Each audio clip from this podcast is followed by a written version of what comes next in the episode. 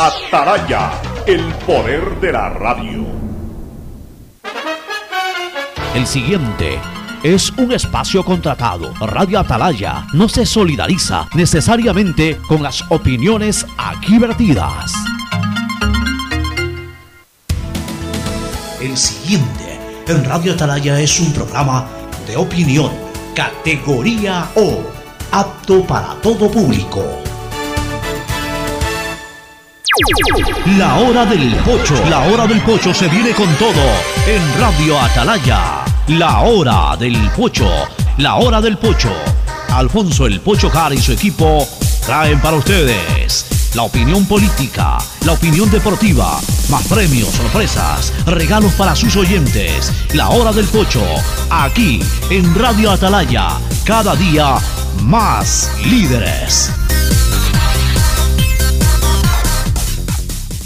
Buenos días, este programa es auspiciado por Aceites y Lubricantes Gulf, el aceite de mayor tecnología en el mercado.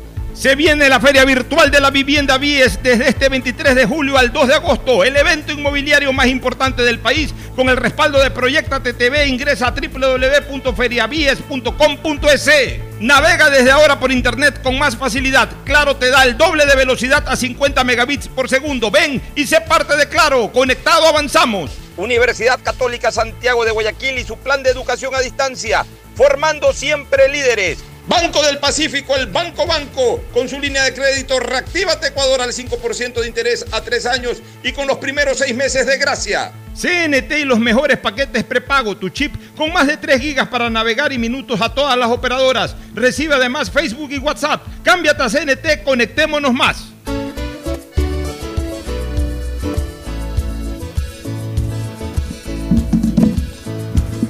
680, sistema de emisoras Atalaya. En su año 76, Atalaya nunca falla y marca la raya de bienestar, de progreso y libertad de Guayaquil, de Ecuador y del mundo. Por eso es una potencia en radio, cada día más líder y un hombre que ha hecho historia, pero que todos los días hace presente y proyecta futuro en el Día de los Ecuatorianos. Hoy es lunes 20 de julio del 2020, semana especial porque es la semana mayor de Guayaquil.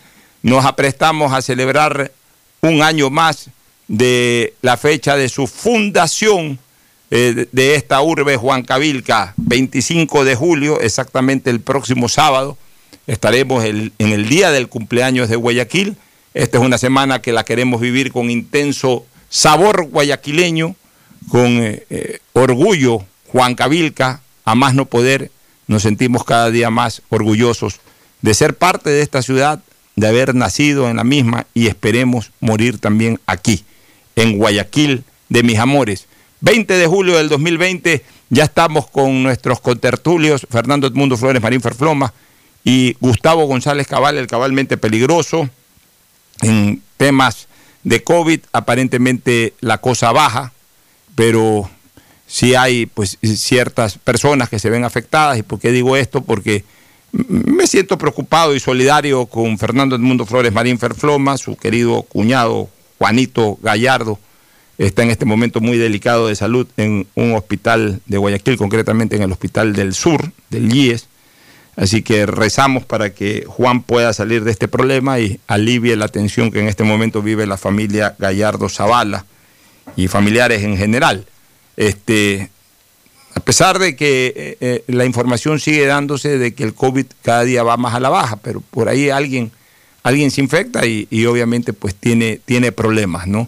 No es un hecho en este momento común, pero sí es posible que se dé, como es el caso lamentablemente de Juan Gallardo. Ya algo nos comentará Fernando, a quien le enviamos nuestra nota de solidaridad y, nuestro sentimiento de, de mucha fuerza y de fe, tanto a él como a toda su familia. Y también estará con nosotros como todos los lunes, miércoles, viernes, hasta que decida venir acá, porque el día que decida venir acá estará todos los días. El cabal 20 peligroso, Gustavo González Cabal, que ya dará su comentario sobre el quehacer político y social en Guayaquil, en el Ecuador y el mundo. El saludo de Fernando Edmundo Flores Marín Ferfloma, que saluda al país. Fernando, buenos días. Buenos días con todos, buenos días Pocho, buenos días Gustavo. Sí, efectivamente, cuñado Juan caído en, con esta enfermedad que no perdona a nadie, pero tenemos confianza y fe de que, de que todo va, va a salir bien. Hoy día más bien estoy un poco de festejo. ¿Qué pasó? Hoy cumple 40 años mi, mi hijo Ricardo. Entonces, Ah, hoy es el cumpleaños de Ricardo. muchos de los oyentes de Atalaya lo conocen porque él ha participado activamente en el programa Calor Político los lunes, miércoles, junto con Andrés Mendoza, Juan Carlos Sánchez eh, y Andrés Ortiz y otros más. Así que hoy es el cumpleaños de Ricardo y bueno, eso ya te da, te da un motivo de alegría. Por supuesto, por supuesto. Mi saludo para Ricardo Flores Gallardo y felicitaciones a ti y a Elcita Ferfloma, pero también es una evidencia que cada día estoy más viejo. Hace 30 años yo eh, eh, los observaba a Fernando, a Ricardo y, y me parece que hasta tu hijita, a María Fernanda, este, eh, los observaba con camiseta azul cuando antes de salir de tu oficina, allá en cable, previo a un partido de Melec, ya ellos llegaban uniformaditos, eran unos peladitos, pues, ¿no? 10 años tenía Ricardo en esa época, Fernando Junior debe haber tenido 12, y Maffer debe haber tenido, ¿qué? 5 o 6 años. Ya, y, los llevabas a los tres uniformaditos, al, todavía ni siquiera al Capoli, sino al modelo, porque en el año 90 todavía Emelec jugaba en el modelo. Mira cómo ha pasado el tiempo, esas criaturitas que, que yo observaba hace 30 años, en 1990, ya hoy son todas personas adultas, maduras, padres de familia que han hecho abuelo, en fin. Felicitaciones entonces a Ricardo Flores Gallardo por eh, este cumpleaños y ojalá que como el mejor de los regalos, su tío Juan pueda recuperarse totalmente el día de hoy. Eh, están luchando los médicos, eso sí me consta porque constantemente estoy en comunicación con Carlitos Maullín y me comenta todos los esfuerzos que hacen los médicos del Hospital del Seguro para sacarlo adelante. El saludo de Gustavo González Cabal, el cabalmente peligroso. Gustavo, buenos días.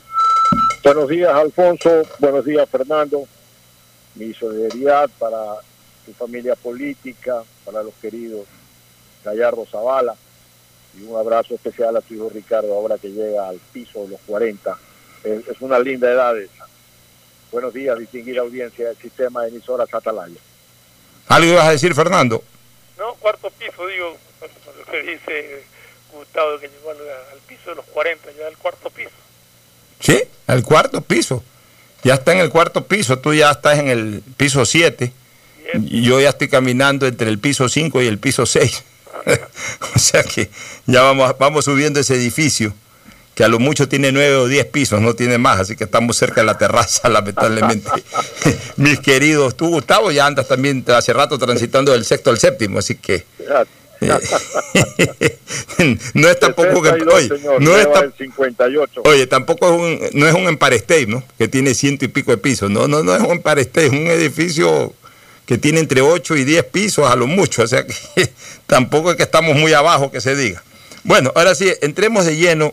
Eh, mira, hay un tema que quiero tratar antes de entrar a lo político, porque lo advertí.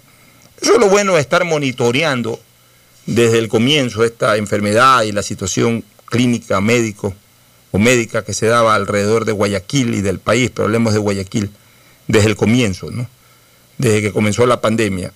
Y, y una de las cosas que advertimos, porque los médicos nos decían, era de que se estaba produciendo un déficit eh, de, de aporte sanguíneo por parte de la ciudadanía y los bancos de sangre eh, disponibles en hospitales, en clínicas y en la propia Cruz Roja comenzaban a mostrar carencia de este elemento vital para, para- para la vida, como es la sangre. Tú sabes que los seres humanos podemos perder sangre por cualquier cosa, por hemorragias internas, por hemorragias externas. Perdemos sangre y la única manera de salvar nuestras vidas es compensarnos esa pérdida con sangre, sangre ajena del mismo tipo. Y esto no se confunda con lo que es el plasma que se usó mucho y que se sigue usando para el tema del COVID. No, estamos hablando de sangre, sangre común y corriente. Y el universo desde el día de ayer ya comenzó a liderar también, y eso es bueno. Eh, algo que nosotros ya lo habíamos advertido aquí semanas atrás, varias semanas atrás. Y el universo ya comenzó a liderar con una campaña y me parece muy bien. Y, y hay que sumarnos a esa campaña. De hecho, pedíamos que se haga una campaña al respecto y nos vamos a sumar a esa campaña. De que la gente done sangre. Porque mira, hoy ha disminuido muchísimo aquello y las excusas que tiene la ciudadanía, entre, entre otras, tuve COVID-19 y no puedo, dice el titular de Diario El Universo. O sea, muy similar al famoso argumento cuando se tiene hepatitis o enfermedades infecciosas, eh, hepatitis o pancreatitis, que entre comillas se está vetado para, para donar sangre. Bueno, dependiendo del virus. Por ejemplo, en la hepatitis es siempre y cuando hayas tenido virus B o virus C. Virus A, obviamente no vas a donar de manera inmediata, pero posteriormente sí puedes eh, donar, después de un tiempo X que los médicos determinan, eh, sí puedes donar sangre aunque hayas tenido hepatitis virus A. Eh, bueno, la gente acá tiene COVID, habría que preguntarle a los médicos si es que la persona que fue infectada por COVID y que ya está dando negativo totalmente, pudiera o no pudiera donar sangre. Temo engordar, eh, eso, eso es secundario, pues señores. nadie va a engordar por dar sangre. Pues engorda, uno se engorda o porque come demasiado y, hace poco ejercicio o simplemente porque desordena su dieta y punto. Esa es la única causa por la cual uno se engorda. Aquí también, hasta para, poner excusas, pongamos excusas válidas. El, eh, eh, supuesto engordamiento no se da por el que dona sangre no se engorda, se engorda el que come desordenadamente y más aún si es que además es sedentario y no hace ningún tipo de ejercicio. O que me contagie de algo. Eh, eh, eh, a ver, nunca falta un riesgo, pero tampoco puede ser esa una excusa, porque entonces nunca más se va a donar sangre. O sea, se supone que las, entidades, sean clínicas o el propio banco de sangre, que absorbe sangre a través de una jeringa, eh, son, son profesionales en la materia que no van a estar, eh, que cada, cada pinchazo, hablemos así, lo hacen con jeringa absolutamente esterilizada, eh, nueva. Entonces no, no, hay ese riesgo pues, de, que verdaderamente uno se contagie. O sea, simple y llanamente hay que ver la posibilidad de aportar, hay que elevar una campaña para estos menesteres. La gente tiene que ser consciente de que si no se dona sangre, entonces hoy por ti, mañana por mí, pero también hoy por ti y mañana también por ti, porque esa misma sangre que donas en un momento determinado puede servirte a ti mismo, puede servirte, puede servirle a un hijo o a una hija que tenga el mismo tipo, o a un padre o a una madre que tenga el mismo tipo de sangre que donaste en algún momento, y a lo mejor hasta la misma sangre que está ahí en un banco de sangre puedes optar por ella. O sea, eh, no tenemos que ser en eso eh, mezquinos, no tenemos que ser mezquinos. Esto es lo único que que podemos tener y dar sin que se nos acabe.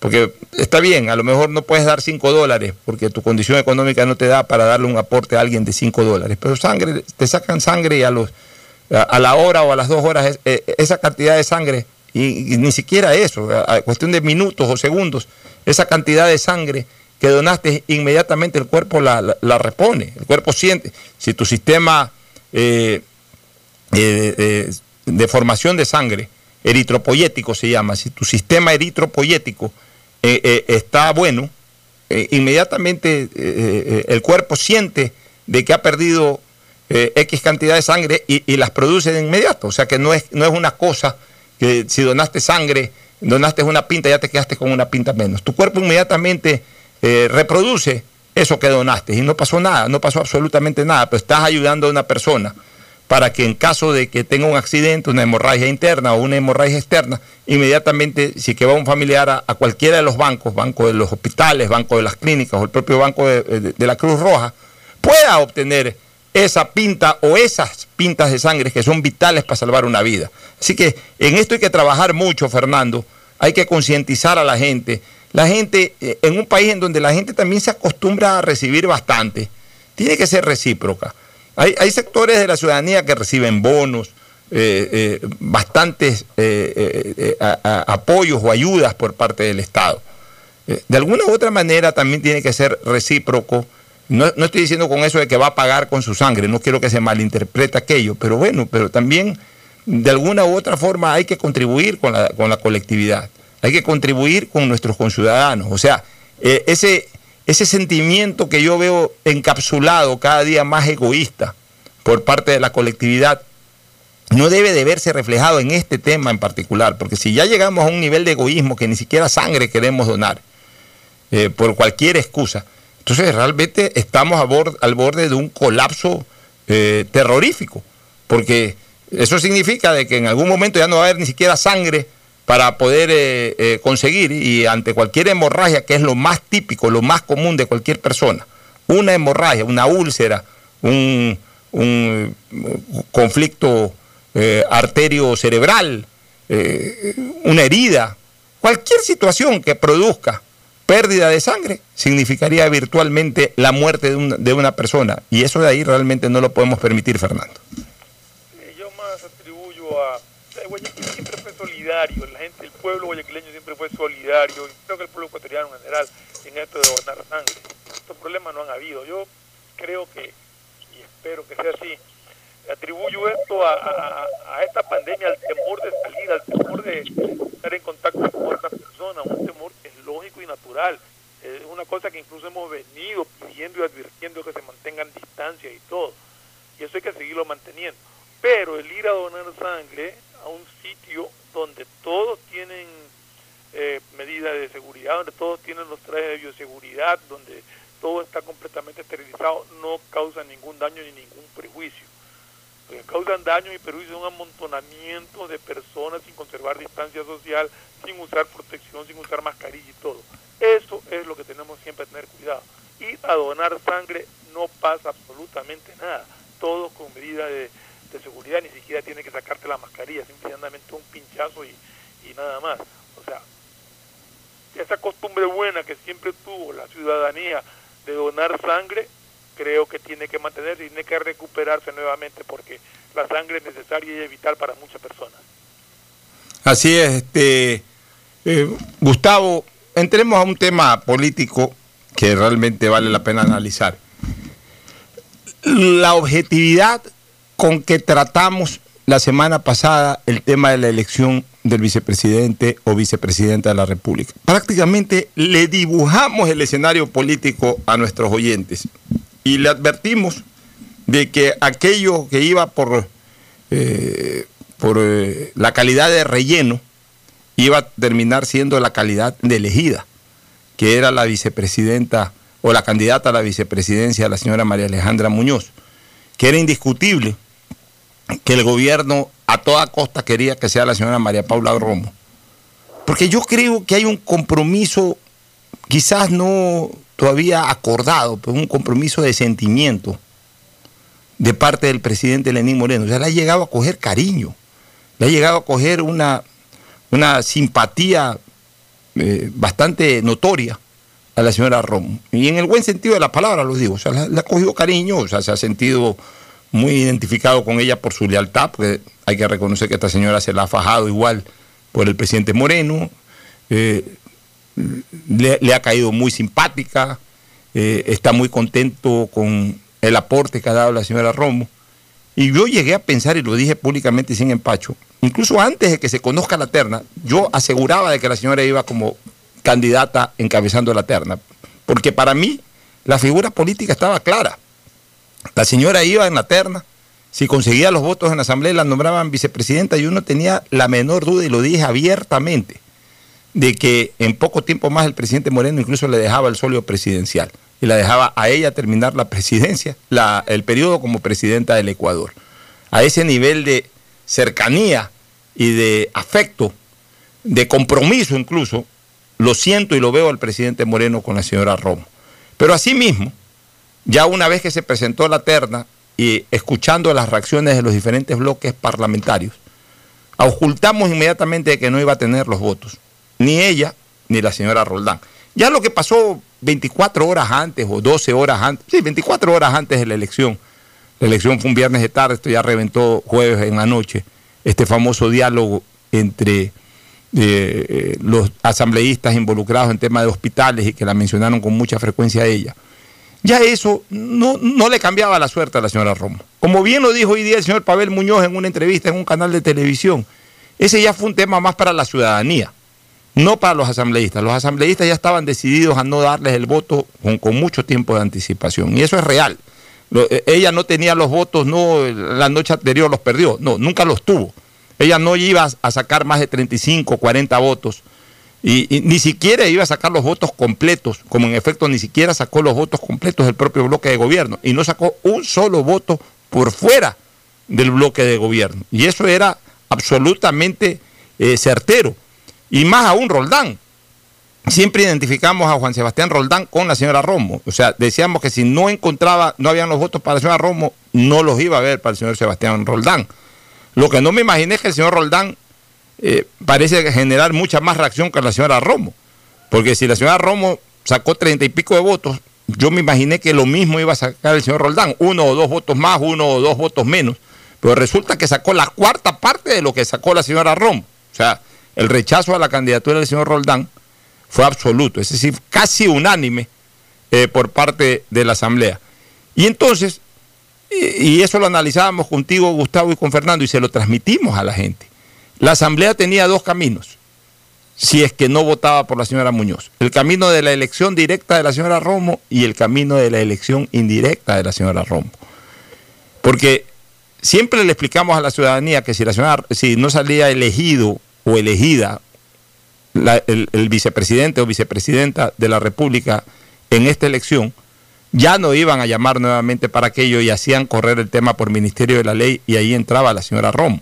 Entonces era simplemente cuestión de observar si verdaderamente la reacción, eh, eh, ese, esa acción repelente de la candidatura y de la opción de que Romo sea vicepresidenta era tan fuerte como para verse obligado a votar por la tercera, que habitualmente no ocurre, o si simplemente lo que la Asamblea quería era, admitiéndole al gobierno la posibilidad de que ponga al candidato o a la candidata que le dé la gana como vicepresidente de la República, hacerlo de una manera indirecta o solapada. Es decir, no hay los votos para nadie y ponla y es responsabilidad tuya. Pero ha sido tan fuerte la reacción en contra de Romo, en contra de ruptura de los 25, en contra de Roldán, que finalmente aparecieron los votos para la señora Muñoz. Y lo advertíamos el día jueves y decíamos de que veíamos muy sólida la candidatura de Muñoz, de María Alejandra Muñoz, porque eh, realmente eh, era, era más que evidente que, que la Asamblea daba señales de que no quería por ninguna vía ni por ninguna forma que la señora Romo sea vicepresidenta. Y la única alternativa posible era votar por la tercera. Y eso se dio. O sea, nuestro dibujo escenográfico de la situación política para la elección de la vicepresidencia de la República fue absolutamente exacto, Gustavo. En esa línea hay que hacer algunas reflexiones sobre varios aspectos de lo que pasó en la Asamblea. Yo creo que la Asamblea tomó una decisión que era de esperar, era una decisión que ya la veíamos venir y ya la habíamos comentado, la decisión que era conveniente para la República. Elegir a la señora Muñoz era elegir a una persona, imagínate, es la primera vez en 13 años de, de República, estos últimos 13 años, en que se elige vicepresidente a una persona que nada tiene que ver con el correísmo. La señora Muñoz no fue empleada, no fue admiradora, no fue financista, no le quemaba incienso al señor Correa, no le tiraba una alfombra roja cuando llegaba a la radio. Eh, en fin, esta señora estaba en la época de Correa dirigiendo un, un, puesto importantísimo en una empresa importantísima como es la Cervecería Nacional. Y ahí quiero abrir un paréntesis, Alfonso. Se está diciendo en las redes y es sorprendente el ataque que le han hecho a esta señora que no tiene sino horas de haber sido designada, pues le están cargando con todo, tú ves artillería de todo calibre cayéndole y las redes que generalmente son un fango, eh, están atacando diciendo cosas que no son. La señora Muñoz eh, eh, ocupaba un puesto en la cervecería, pero el tema del fallo de la llamada corte cervecera fue manejada por abogados externos de la cervecería. Eso no tuvo nada que ver un ejecutivo, sino los abogados externos que llevaban el caso de la demanda en el Tribunal Constitucional. Por otro lado, la votación de la señora Romo implica una evaluación, por lo menos somera, sobre este tema.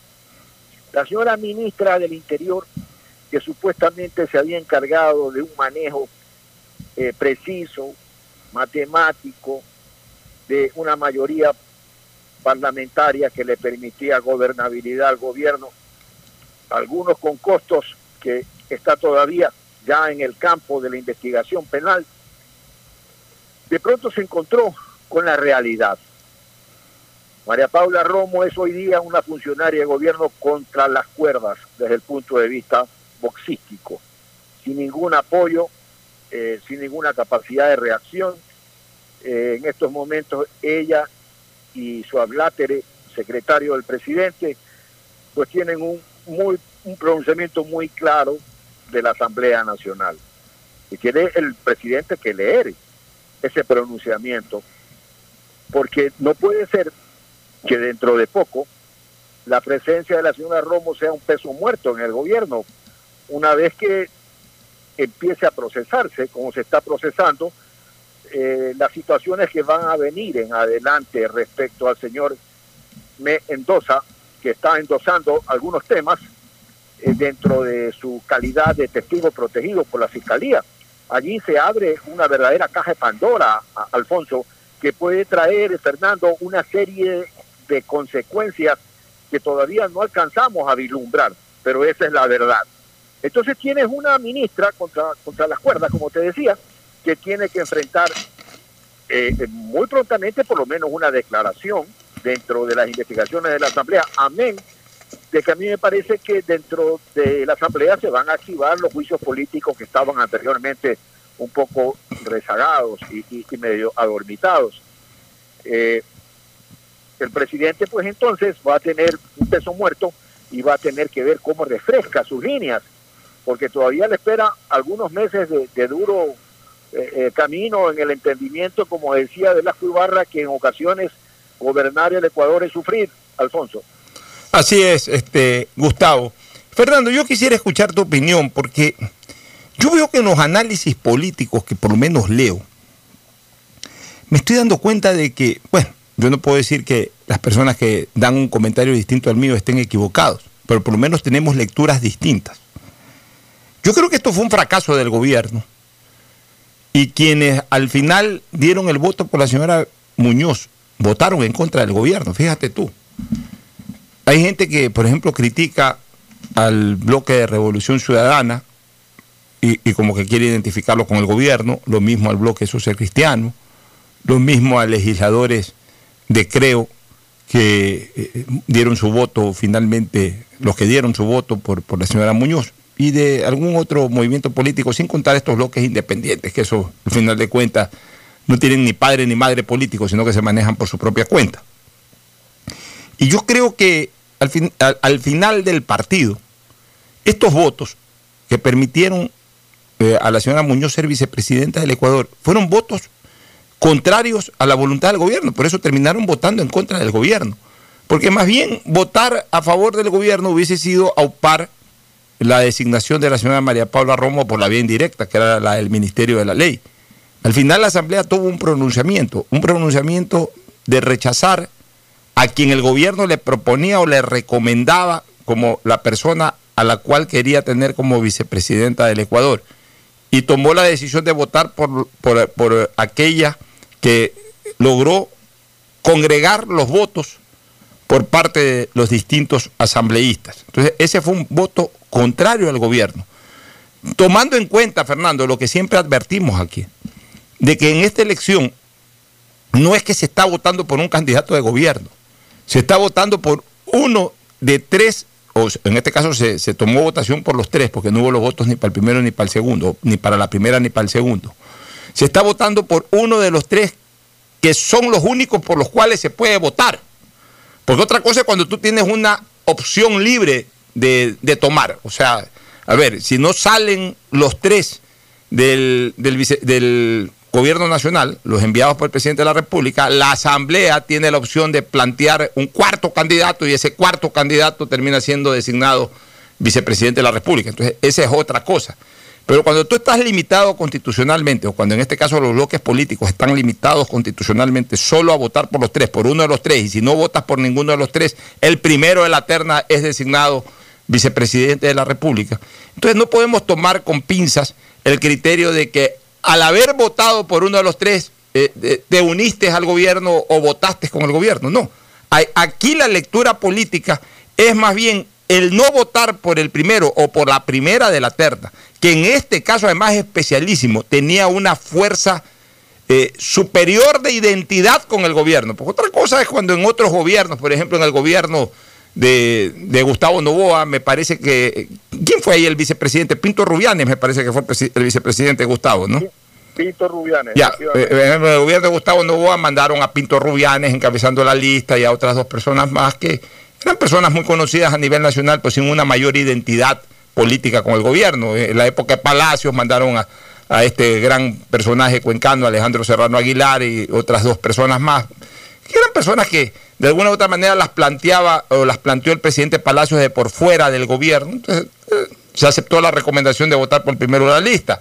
Y así por el estilo, en todas estas elecciones que se han dado de, diferentes personajes, Eduardo Peña eh, Triviño en su momento y, otros más, de, del amigo este que era de Fundación Ecuador, se, volvió, se, me, eh, se me volvió a, perder el, apellido en este momento, Pedro Aguayo, etcétera. O sea, que eran personas planteadas de por fuera del gobierno. Bueno, pero la señora Romo sí era una persona de gobierno, o sea, y la dura del gobierno además.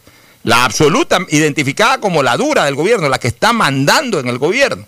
Entonces, eh, el, no haber votado por ella y haber votado por la tercera es de alguna manera un voto rechazo al gobierno por parte de la Asamblea. O sea, se sintió de manera absolutamente evidente de que el gobierno no tuvo ninguna posibilidad de negociación ni de manejo. Creo que la negociación ya, ya quedó totalmente reducida a cero. Con todos estos problemas de los hospitales y todo, eh, eh, eh, en primer lugar, no hay cómo conseguir los votos sueltos a través de este tipo de negociaciones y a buena hora que ya no haya esa posibilidad. Y en segundo lugar, ya cercano a un proceso electoral, justamente nadie quería identificarse de manera abierta con el gobierno y por eso se fueron por otra opción, Fernando. Esa es mi lectura, no sé si la compartes. Yo creo que la lectura, los analistas políticos, he leído de todo un poco, y bueno, cada uno tiene su criterio, su manera de sus análisis y todas son respetables. Nadie es dueño absoluto de la verdad. Eh, pero en el caso de de esta elección en particular desde el primer día, cuando se es más, apenas se dieron los tres nombres, eh, nosotros dijimos muy claramente que ni la señora Romo ni el señor Roldán tenían posibilidad de obtener votos, por muchos factores, incluyendo el panorama político del país en un periodo ya prácticamente electoral. Entonces que la única persona que hubiera podido conseguir voto para ser elegida mediante votación y no esperar que entre la primera la terna por primer por por el ¿cómo es? por el Ministerio de la Ley. Por el Ministerio de la Ley era la señora Muñoz. Aquí hay un caso de que la señora Romo y el señor Roldán eran muy, muy identificados con el gobierno y pusieron a una persona como María Alejandra Muñoz bien es cierto ha estado en, las aduanas, no ha tenido una connotación política fuerte, como dijo Gustavo, absolutamente nada que ver con el gobierno del expresidente Correa. Es una persona que se ha dedicado en su momento, tuvo algo en, el gobierno, creo que el doctor Novoa, y de ahí ha estado dedicado a, a labores en empresas privadas.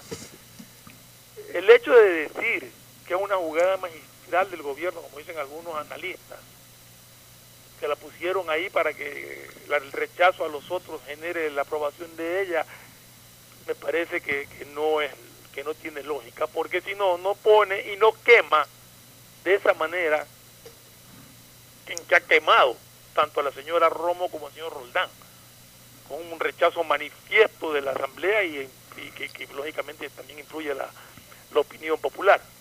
Entonces, si, si tú tienes una persona tan allegada tu gobierno, como es la señora Romo, como es el señor Roldán, tú no los vas a poner en una terna sabienda de que no lo van a elegir para que elijan al tercero.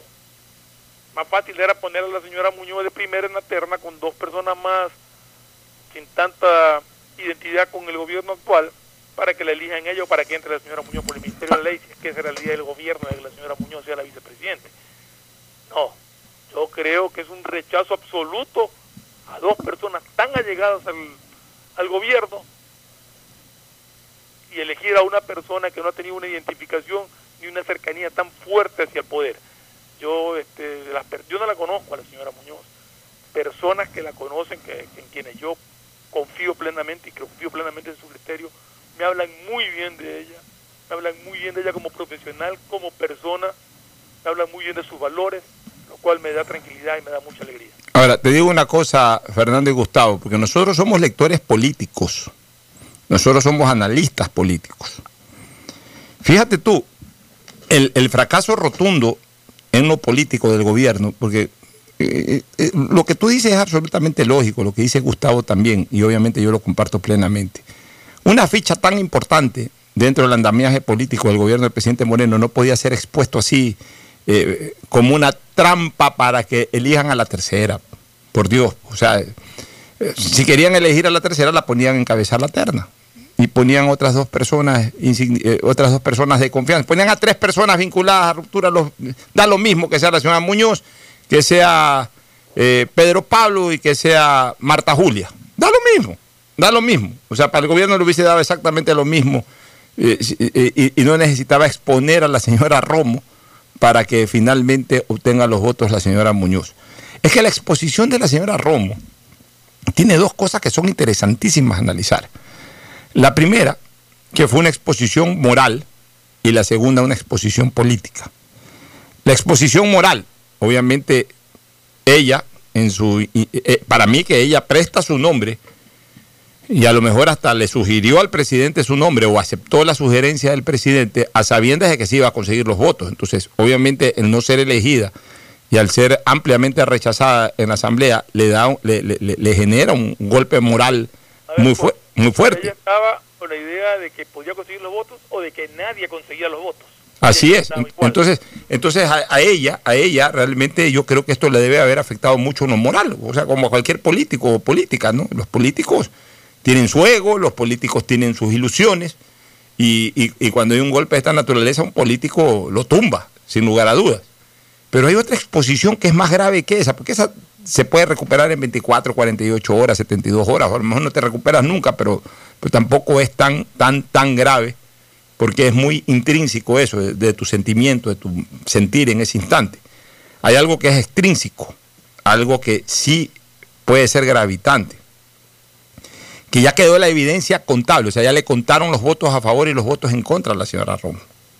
Se expuso a contar sus votos y resulta que tiene en este momento en contra de ella, tiene más de 90 votos. Porque ella cuánto obtuvo? 38, ¿no? Son 137, tuvo 99 votos en contra. Ojo con este número. 99 personas que ya demostraron que no la quieren. Ponle que ahí no hayan votado tres o cuatro del bloque de gobierno, que a lo mejor para esto otro que te voy a hablar eh, eh, sí la apoyarían. Pero igual hay de largo arriba de 90 votos. De largo arriba de 90 votos. Eh, o por lo menos de largo arriba de los setenta y pico de votos, que constituyen las dos terceras partes. ¿Qué quiero decir con esto, Fernando? Las partes son 92, Pocho. Bueno, 92. Las dos terceras partes son 92. Eh, hay fácil arriba de los 92 votos. Fácil. Quedó en evidencia que hay fácil arriba de los 92 votos. ¿Qué quiero decir con esto, Fernando? Que la ciudad queda expuesta a un juicio, a un juicio político. Lo que más motivos hay es para un juicio político, este tema de los hospitales y tantas otras cosas más. O sea que cualquier grupo de estos malquerientes de ella, que quedó en evidencia que los tiene y, de sobra, mañana pasado pueden volver a plantear un juicio político contra ellas, a sabiendas de que en este momento con un gobierno absolutamente débil en lo político, que ya no tiene nada que ofrecer en lo político, y que ya más bien a estas alturas podría ser hasta un rédito político, valga la redundancia, enjuiciarla y censurarla y destituirla a la señora Romo, ya, ya, ya quedaron contabilizados los votos eh, no afectos a ella, que tranquilamente se podrían sumar para un juicio político, para el planteamiento del mismo y para la destitución de ella como funcionaria. Y entonces ya sería ahí, como dicen los toreros, pues este, ya sería el puntillazo final. ¿no? Entonces, yo sí creo que el gobierno eh, cometió dos errores. El uno, exponerla, y el otro, ya que la expuso, eh, haber manejado una vez más muy mal la negociación, entre comillas, con la Asamblea y no haber eh, permitido con ello que definitivamente se cumpla el deseo del presidente de la República. Eso es lo que yo pienso, Gustavo. No sé si, si por esa línea te, queda algún comentario. No, estoy totalmente de acuerdo contigo. Pero cuando decimos gobierno, debemos decir María Paula Romo, porque esta idea se le fue presentando al presidente de la posibilidad de esta terna y de estos planes hipotéticos que hemos hablado en esta radio. Y en esa línea, el fracaso del gobierno es el fracaso del señor Roldán, es el fracaso de la señora María Paula Romo, es el fracaso político de ambos. Y en estos momentos el gobierno lo ponen en, como dicen los que juegan béisbol, tres bolas, dos strikes. Así creo que es, porque no soy eh, eh, eh, beisbolero, pero en todo caso creo que lo ponen en una coyuntura muy complicada, Alfonso. Así es, nos vamos a la pausa y retornamos con análisis de lo que hoy va a ser el tema del día, la decisión judicial en cuestión de horas en donde pronunciarán oralmente la sentencia los jueces de la Corte Nacional de Justicia sobre el tema sobornos 2012-2016. Ya volvemos. El siguiente es un espacio publicitario apto para todo público. Tu casa nueva ya es una realidad. Proyectate con la nueva plataforma de negocios inmobiliarios y encuéntrala en la primera edición virtual de la Feria de la Vivienda BIES 2020 desde este 23 de julio al 2 de agosto. Ingresa a www.feriabies.com.es donde encontrarás asesorías en línea, proyectos de vivienda, departamentos, oficinas, simulador de préstamo y acceso al portal inmobiliario en el que podrás elegir tu vivienda ideal. Tu oportunidad de tener casa propia es ahora. Con el respaldo de Proyectate TV, ingresa a www.feriabies.com.es. Hola profesores, si sabían que CNT tiene los juegos más pepa de la web, hablen bien. Recargando este 6 latas, recibes sin costo una suscripción a CNT Gamers, el portal con los juegos más top para que no pares de divertirte. CNT, conectémonos más. Más información en www.cnt.com.es.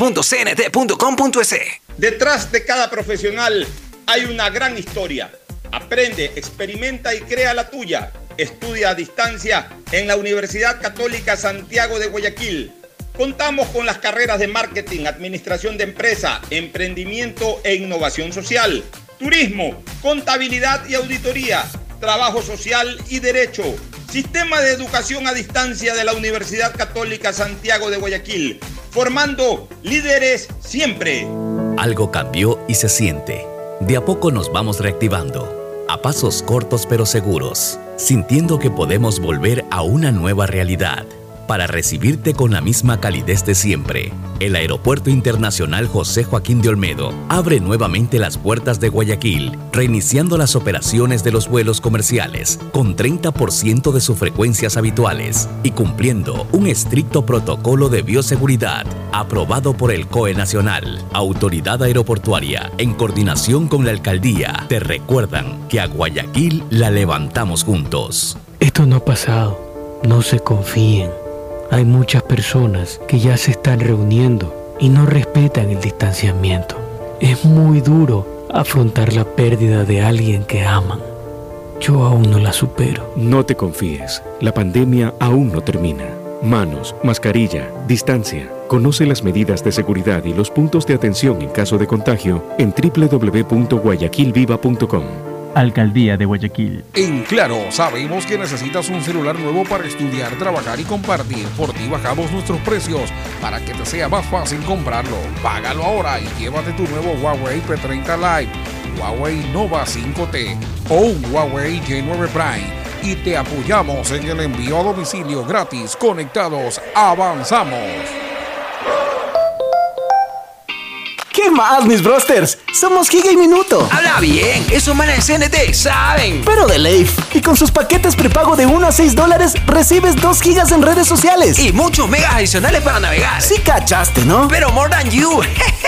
CNT, conectémonos más. Más información en www.cnt.com.es. Si quieres estudiar, tener flexibilidad horaria y escoger tu futuro, en la Universidad Católica Santiago de Guayaquil trabajamos por el progreso en educación, ofreciendo cada día la mejor calidad. Estamos a un clic de distancia. Contamos con las carreras de marketing, administración de empresa, emprendimiento e innovación social, turismo, contabilidad y auditoría, trabajo social y derecho. Sistema de Educación a Distancia de la Universidad Católica Santiago de Guayaquil formando líderes siempre. Llegó el momento de volver a abrir las puertas a la ilusión, de prender las luces a un futuro mejor, de empezar de nuevo. Presentamos Crédito Reactiva de Ecuador, un crédito con fondos del gobierno nacional para micro, pequeños y medianos empresarios, al 5% de interés. Recíbelo ahora y empieza a pagar en 6 meses, hasta 36 meses plazo. Llegó el momento de reactivar la producción y proteger el empleo. Juntos saldremos adelante. Banco del Pacífico. A Ecuador, lo reactivamos todos. El gobierno de todos. Mejor nunca tener que escuchar.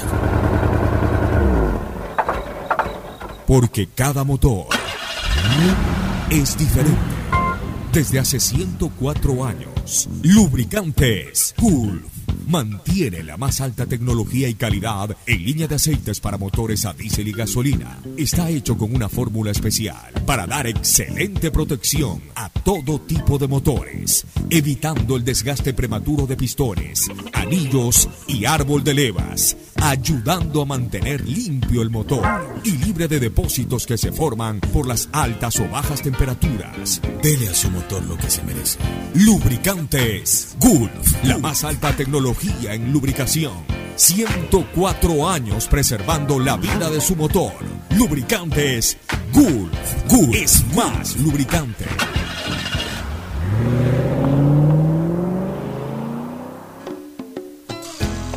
Fin del espacio publicitario. Usted está escuchando un programa de opinión, categoría O, apto para todo público. Bueno, retornamos a esta segunda parte de nuestro análisis político. Eh, eh, mira, son 24 horas cruciales para el correísmo, para la tendencia correísta, a lo que yo le he llamado eh, sagazmente o acuciosamente un periodo de boomerang contra boomerang, Gustavo y Fernando. ¿Por qué boomerang contra boomerang? Voy a explicar lo que a mi interpretación eh, es el concepto incorporado al correísmo de estas dos palabras. En 24 horas, o sea, desde ayer 6 de la tarde hasta hoy 6 de la tarde, el correísmo ha tenido un revés legal electoral y posiblemente hoy tenga un revés legal judicial. El revés legal electoral fue que ayer finalmente el Consejo Nacional Electoral admitió el informe de Contraloría y determinó aprobar eh, eh, el informe del Departamento Jurídico del CNE, o sea, el Pleno, el Pleno constituido además por tres de cinco personas, porque los dos de la llamada minoría no fueron, no asistieron, dejaron esa responsabilidad en quienes habían impedido que eso ocurra tiempo atrás, o sea, de que se admita que además debe ser una admisión bajo efecto vinculante de lo determinado por la Contraloría.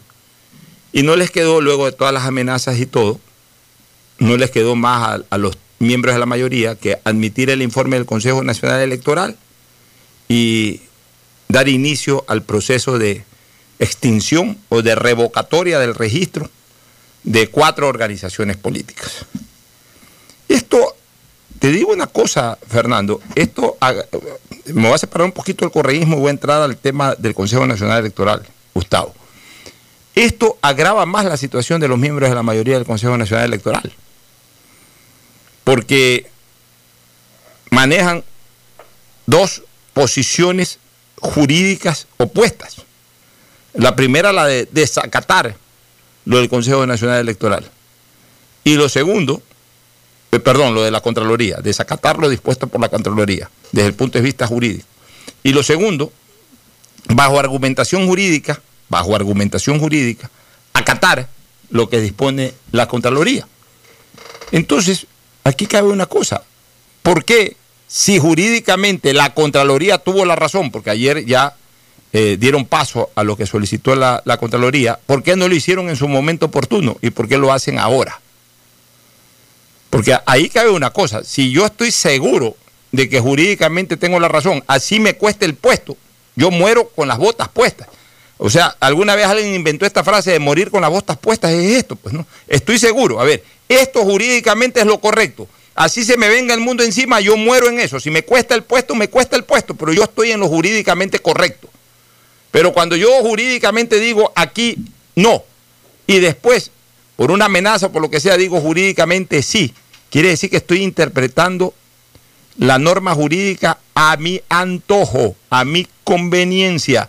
Cuando me convenía decir no porque tengo algún pacto, algún amarre, algunos votos por ahí conseguidos para un juicio político, para lo que sea, ahí dije no. Pero cuando me viene la amenaza directa y prácticamente evidente de que voy a perder el cargo por haber dicho no, entonces ahora cambio y digo sí. Es peor. Incluso, ahí en algún momento, no creo que ese vaya a ser el caso, pero en algún momento podrían haber incurrido hasta en delito de prevaricato, es decir, de actuar contra ley expresa. Pero eso ya indistinto del análisis inicial, solamente hice un paréntesis para comprometer más aún la posición de los miembros de mayoría del Consejo Nacional Electoral. Pero volvamos al tema eh, político que yo estaba analizando. Ayer tuvieron un revés. Si bien es cierto que ayer no es que quedó extinguida o revocada la eh, vida jurídica de estos partidos, de estos movimientos políticos, se inició un proceso, hay 10 días para que en ejercicio del debido proceso y de la legítima defensa presenten sus alegatos. Pero ¿qué es lo más probable? Que obviamente el Consejo Nacional Electoral revise esos alegatos y se ratifique en su decisión inicial. Y de ahí eso vaya al Tribunal Contencioso y eso es otra cosa ya con otros jueces. Pero ya se inició un proceso que estaba cerrado, es decir, eh, que no le había dado paso el Consejo Nacional Electoral, ya terminó dándole paso. ¿Qué ocurrirá con los jueces de, mayor, con los miembros de mayoría del Consejo Nacional Electoral? Con eso la Contraloría revocará su, su petición no la revocará y la mantendrá, y eso es una cuestión que también vamos a observar en las próximas horas. No, pero me nace una pregunta. Y el, partido, los, estos movimientos políticos siguen vigentes todavía, o sea, están todavía... Es que no están, no están todavía extinguidos. No están extinguidos todavía. Están suspendidos. Ayer establecieron una... ¿cuánto tiempo se demoran en una apelación, en una contestación, en que vaya contencioso y todo? ¿Les permite a ellos en un momento dado hacer algo en cuanto a la, al panorama electoral que estamos viviendo? Mira, ayer hubo una medida cautelar que me parece también forzada, porque aquí yo estoy para hablar de manera objetiva y jurídica, no de manera parcializada. Me parece eh, eh, una, una medida... Una, eh, a ver, una medida cautelar de suspensión de los movimientos a partir de ahora, ¿no? O sea, los movimientos no pueden ser suspendidos, no hay una medida cautelar de suspensión del movimiento. Los movimientos no pueden ser suspendidos en su legítimo derecho hasta que queden extinguidos. O sea, para que tú veas cómo están, no solamente que, sienten algún tipo de presión, sino que, se manejan de una manera totalmente política, no, no, se manejan de una manera jurídica. O sea, los movimientos no pueden ser suspendidos, salvo por causales en donde eh, hayan incurrido en infracciones cuya sanción sea la suspensión, pero la, sanción es la suspensión, es decir, una vez que se corre con el debido proceso y se decide sancionar, la sanción es la suspensión. La sanción no es la extinción, sino la suspensión. Entonces la suspensión es la suspensión que sí consta en el registro, eh, en el Código de la Democracia, es una sanción eh, eh, terminal, o sea, al final de un proceso la sanción es la suspensión. No es que la suspensión puede adoptarse como una medida cautelar, eso a mí me parece forzado e inexistente. ¿Perdón? La sanción es una pena ya, una condena. Claro, es una condena, que puede ser o una suspensión o una extinción. En este caso, pero jamás puede ser la suspensión eh, una, una medida cautelar que, no cabe aquí. Aquí lo que sí tiene que correr el debido proceso. esta gente que representa estos movimientos políticos en los próximos 10 días deberá dar su alegato. En el alegato habrá un pronunciamiento final del CNE. Si es desfavorable para ellos, tienen derecho a apelar. Apelarán al contencioso. El contencioso dará un veredicto final y ahí sí ya se ejecutaría la decisión. Ya ahí. Eh, ya aquella decisión final del Tribunal Contencioso es inapelable desde el punto de vista de la jurisdicción electoral. Así lo reza la ley. Pero en todo caso, el Correato en este momento recibió ese revés de carácter electoral. Pero hoy día pueden recibir otro revés. ¿Cuál es la ratificación de la sentencia subida de primer grado, o sea, de primera instancia, la sentencia condenatoria? Puede ser también una absolutoria, pero vamos a ver qué deciden los jueces. Hoy van a pronunciar oralmente la sentencia. Esto quiere decir que después del pronunciamiento oral, tendrán que notificar en términos de 8 o 10 días, me imagino, y a partir de ahí corren los tiempos. Si mal no recuerdo, son 5 días para presentar el recurso de casación, pero previamente pueden presentar ampliación y aclaración y dilatan un poco más la cosa. Y casación se puede tomar hasta 90 días y, y luego los 90 días por cada 100 fojas un día adicional. O sea, eh, para la casación los jueces pueden resolver dentro de los 90 días, pueden resolver en 15, 20, 30 días, pero también pueden llevarlo hasta 90 días y a partir de ahí pueden usar todo el tiempo disponible. Y estamos hablando de que esto podría también resolverse hasta después de cuatro o seis meses. Con lo que en un momento determinado no vincularía la decisión judicial al tema electoral. Hoy podría quedar entonces también eh, marcado el correísmo con un revés de carácter judicial. Entonces, ¿por qué yo digo que estamos viviendo momentos de boomerang y contra boomerang? Porque si bien es cierto que se produce este efecto boomerang, es decir, lo que hiciste antes, te lo están haciendo ahora. Porque antes el, el correato eh, se dio el lujo de quitarle la personería jurídica a los movimientos que le dio la gana eh, dilatarles la entrega de la personería jurídica a los movimientos que le dio la gana y otorgarle la personería jurídica a los movimientos que le dio la gana, especialmente a sus movimientos que no se tomaron dos días en contar, entre comillas, un millón y pico de firmas y inmediatamente habilitarlo. O sea, hicieron lo que les dio la gana en materia electoral. Hoy como boomerang los están bloqueando de alguna manera.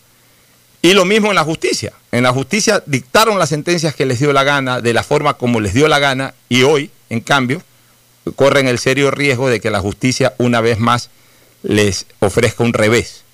Pero asimismo, asimismo, y ahí viene el enfoque de mi análisis, también vivimos en momentos de contrabúmero, porque vuelvo a repetir, todo esto que se está produciendo, que está muy cercano al proceso electoral, que ya estamos dentro de un ambiente preelectoral, de, de pre-campaña política, todo esto, a la larga y a mi criterio, termina beneficiando al correísmo, porque ante el imaginario de un importante sector de la ciudadanía, no total, pero sí importante sector de la ciudadanía, especialmente aquello de aquel sector no detallista que es la mayoría, es decir, que no están en el día a día, que no están escuchando los programas o análisis de radio, que no leen los periódicos, por lo menos temas políticos con lujo de detalles, que no tienen como prioridad en las conversaciones de esquinas o en las conversaciones de amigos análisis político, sino que simple y llanamente se dejan llevar por sentimiento y no por raciocinio, esto de aquí puede ser un contrabúmeran para aquellos que,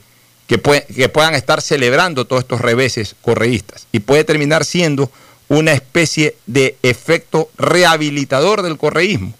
Eh, obviamente, pues eh, victimiza a la corriente y eso le permitiría, eh, de cara al proceso electoral, ganar más adeptos, aquellos incluso que en algún momento lo perdieron durante todo este tiempo. ¿Cuál es tu comentario al respecto, Gustavo? Yo creo que no ha existido en el Ecuador ningún gobierno, ningún movimiento político, tal vez el gobierno de Ventimilla en el siglo XVIII, que haya abusado de una manera tan abundante, sostenida del Estado ecuatoriano y de la paciencia de sus habitantes. Yo creo que no ha existido en el Ecuador ningún gobierno ni ningún movimiento político que haya hecho un estado de propaganda y como tal presentarle a sus ciudadanos de una manera que se parecía mucho al estilo de Goebbels, el, el ministro de la propaganda del Tercer Reich, en la que él sostenía que una mentira repetida mil veces se construía una verdad. Y de esa manera el correísmo construyó muchas verdades. Es increíble cómo Manabí, por ejemplo, mi provincia donde está un monumento a, la irresponsabilidad, a la corrupción, a la incuria, a todo lo que quieras ponerla como bajeza en la administración de un Estado. Se llama Refinería del Pacífico. 1.500 millones de dólares votados allí. Y todavía hay gente que cree en, este, en estas posibilidades de Correa regresando, ya sea por mano ajena o regresando de una usando un recurso de ser asambleísta en la eh, como, ecuatoriano en el exterior, cosa que yo no creo. Porque verán, el momento que Correa sea asambleísta, lo va a hacer, pero jamás va a venir a la asamblea. Yo lo conozco a Correa desde la universidad. Siempre fue bochinchero, siempre fue boquillero con sus giles, pero nunca peleó. Mira, había un amigo que se llamaba Jorge Llanes de ingeniería, no sé si te acuerdas de él, Alfonso. Claro, por supuesto, es mi buen amigo. Y era, Jorge era que peleaba por él. Jorge, era, sacaba la cara por él. Jorge era de su, de su línea política en la universidad. Es correcto. El loco Llanes. Mi querido Jorge era que siempre estaba metiéndose puñetes por este pana, porque Correa iniciaba los bochinches, pero nunca los enfrentaba. Y yo no creo, no lo veo en la asamblea porque en la asamblea hay que tener cojones para entrar, perdóname la, la, vulgaridad y seguir audiencia, hay que tener fortaleza, cambio esa palabra y pido disculpas, hay que tener fortaleza para entrar allí y soportar todas las cosas que te pueden estar diciendo. Tú has estado en la asamblea, tú has estado en el Congreso, Alfonso. El Congreso es el coliseo máximo de la política ecuatoriana. Allí donde está de verdad el, el, el, nervio de un político allí se forjan los, políticos. Y, en esa línea yo no veo que, Correa esté interesado en posiblemente en tener el carnet y posiblemente empujar su movimiento político. Pero nada más de eso. Es que voy a lo, eh, voy a lo segundo, Gustavo. O sea, a Correa lo que le interesa es eso, eh, ser el gran eh, ferrocarril que lleve los vagones hacia la Asamblea. O sea, él sabe que su nombre completo, Rafael Vicente Correa Delgado, tiene que estar en la campaña. Entonces, por eso yo sí creo que él va a ser candidato por los migrantes, porque no necesita lo que reglamentariamente está impuesto, pues de, estar presente físicamente en el Ecuador, porque al participar por una jurisdicción extraterritorial, él puede inscribirse extraterritorialmente también.